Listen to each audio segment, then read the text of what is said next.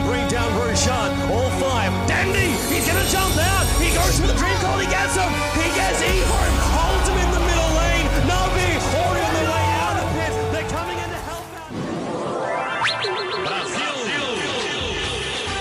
E o ano começa interessante para os brasileiros no Dota 2. O astro ucraniano Dendi contratou os jogadores da Midas Club, Duster, Saxfet e RDO, além do coach Felipe Astini para competir no circuito profissional da Valve.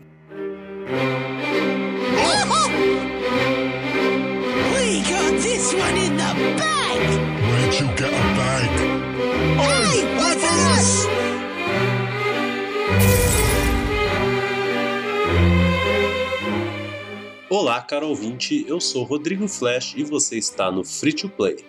Esse podcast é lançado toda quinta-feira e está disponível nas plataformas Spotify e Deezer.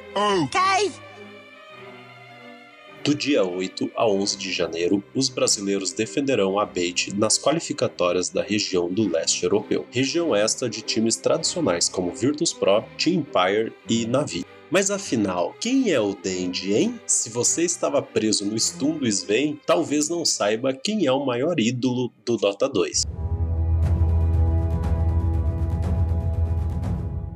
Bom, todo jogo precisa de um ídolo e a Valve encontrou seu avatar de Dota 2 em Daniel Dendi Ishutin. Dendi nasceu na Ucrânia no último dia do ano de 1989. Filho de uma professora de piano, cresceu em um ambiente recheado de música e dança. Com a ajuda da avó, comprou seu primeiro computador em 1997 e gastou incontáveis horas atrás do computador, com Counter-Strike e Warcraft 3. Dendi começou sua carreira no Dota 2 em 2006 e conseguiu as primeiras colocações em torneios importantes da época, até que em 2011 tudo mudou. Valve aquele ano lançava o Dota 2, com o primeiro The International antes mesmo de lançar o jogo ao público. Dendi, junto de Puppy, Artstyle, Havost e Light to Heaven, se tornaram os primeiros campeões de Dota 2 em cima da poderosa E-Home por 3 a 1. E a partir desse momento, é muito difícil falar de Dendi e Navi como coisas separadas. Navi taking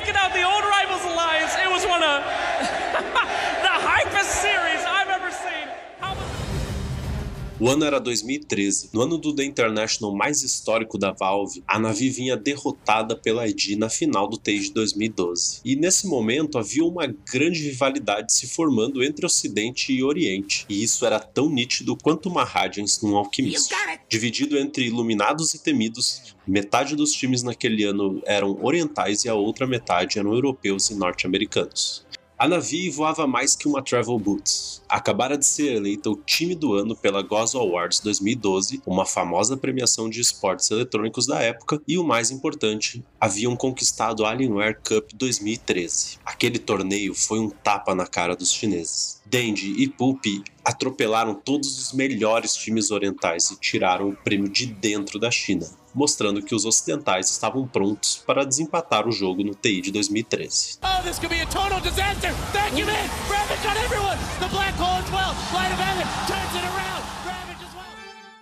A Navi era a favorita. Todo o ocidente torcia por ela. Porém, estreou na competição com uma derrota amarga para a Fnatic, colocando em dúvida o favoritismo da equipe. Mas, para a alegria dos fãs da Navi, logo em seguida a estrela de Dendi brilhou e o time garantiu o primeiro lugar do grupo A. Mas enquanto a Navi confirmava o seu favoritismo, o mundo estava olhando para a estreante Alliance, uma equipe formada por veteranos desconhecidos e pubstars. Eles estavam prestes a entrar para a história, formando a maior rivalidade do Dota. Os suecos derrotaram todos os adversários, fazendo uma fase de grupo perfeita. Nas playoffs, o ocidente inteiro se dividiu para torcer por Navi ou Alliance. As partidas foram tão insanas como picar Mirana Sup 4 ou fazer Natura e Morrinho. Na primeira rodada, a Navi passou pela poderosa Orange de Mushi em três jogos disputadíssimos. Na segunda rodada, venceu a Tongfu e na terceira, pegou a Alliance. Era o encontro mais aguardado do TI.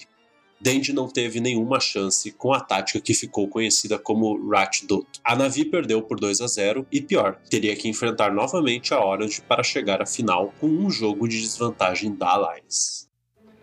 E foi exatamente assim como Zeus quis. Nesse ponto, não só o Ocidente, como o mundo se dividiu entre Dendy e S4, o astro da Alliance. Afinal, era uma melhor de 5, com um jogo de vantagem para a Alliance. Dendy e os outros estavam com o gosto amargo da derrota na boca. O primeiro jogo acabou após uma sucessão de erros da Navi, que chamaram o GG com 16 minutos de jogo após uma luta ruim. No segundo jogo, o time de Dendy devolveu na mesma moeda e garantiu a vitória aos 20 minutos. A Navi ainda emplaca uma segunda vitória seguida, levando a final para o quinto e derradeiro jogo. O mundo já não tinha mais fôlego. A Navi havia encontrado a forma de derrotar a Alliance e o S4 parecia ter perdido o controle da situação. A final foi disputada frag a frag. Aos 30 minutos de partida, a Navi estava derrubando a T3 do mid, até que perceberam que o Nature estava derrubando as barracas do top enquanto um Chaos Knight e o Mayo derrubavam o bot. A Navi rapidamente recuou e o time inteiro deu TP para defender a base. TP quick right now. S4 is try to cancel as many as possible. He'll cancel three. A everybody. Puck de S4 pulou de repente e usou o recoil no valor de milhões de dólares e segurou os heróis da Navi no mid. Deixando a base exposta para a Alliance conquistar o TI3 na maior disputa de Dota de todos os tempos. A partir desse momento, Dendy e a Navi passaram a não ter o mesmo desempenho que vinham tendo nos últimos anos. O jogo mudou bastante e o astro do Dota já não era mais o melhor jogador do mundo.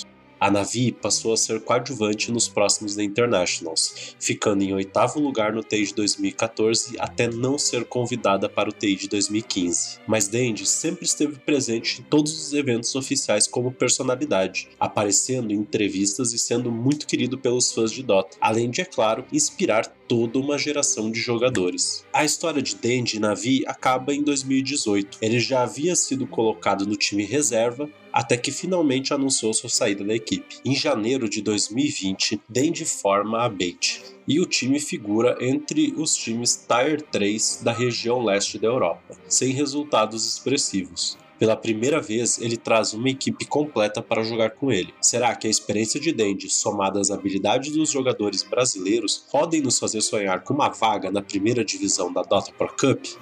Bom, eu vou ficando por aqui. Eu sou o Rodrigo Flash e esse é o seu podcast sobre Dota 2 e outros esportes.